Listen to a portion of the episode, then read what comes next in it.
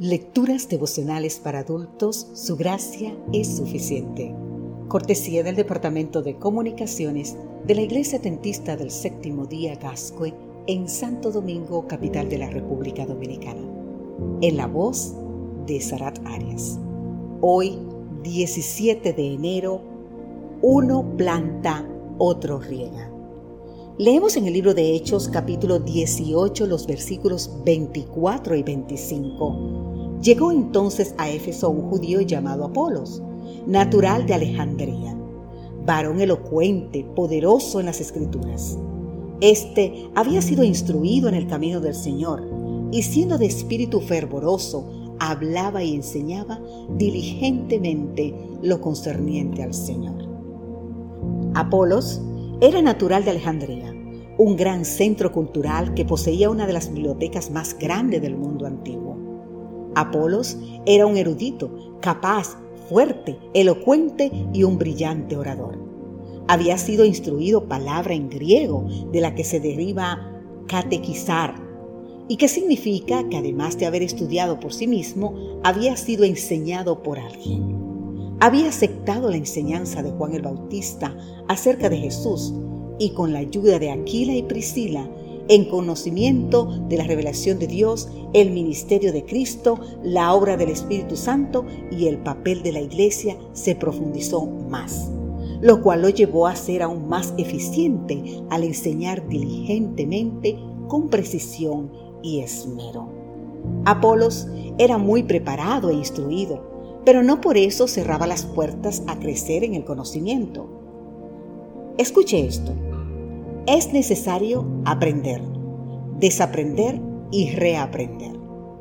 Nadie sabe tanto que no pueda aprender alguna cosa más. Y nadie es tan ignorante que no pueda enseñar.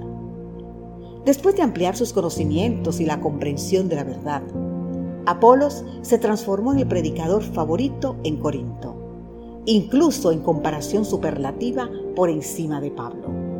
Pero él nunca perdió de vista el objetivo y el foco y la misión. Apolos tenía en claro su responsabilidad individual, pero al mismo tiempo sabía que el equipo, el mensaje y el originador del mensaje estaban por encima de todos.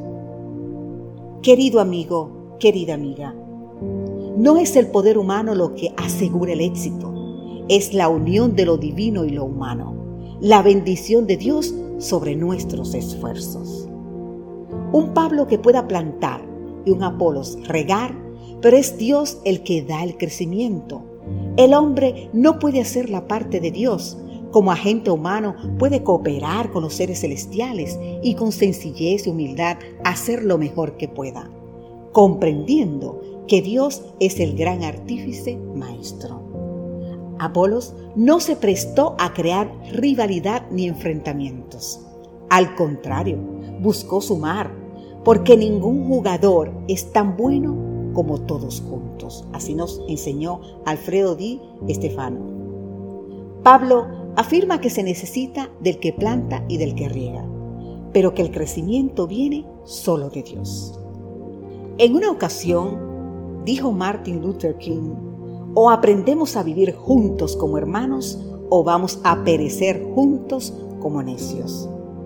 Por eso, querido amigo, querida amiga, te invito hoy a dejar de lado el individualismo y a que unamos todos nuestras fuerzas en la lucha por el crecimiento. Que Dios hoy te bendiga en gran manera. Amén.